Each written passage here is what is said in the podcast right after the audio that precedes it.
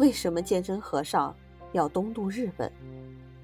唐代的鉴真和尚是扬州大弥寺住持，鉴真所处时期是我国封建社会的全盛时期，强盛的国力、发达的文化使各邻国争相学习。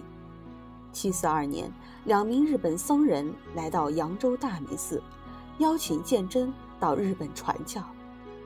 鉴真答应了他们的请求，但是先后四次渡海都失败了。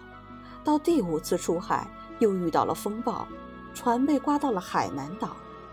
日本僧人荣瑞和鉴真的几个弟子均丧命于海上，鉴真自己也双目失明，但他仍积极准备第六次渡海，并且取得了成功。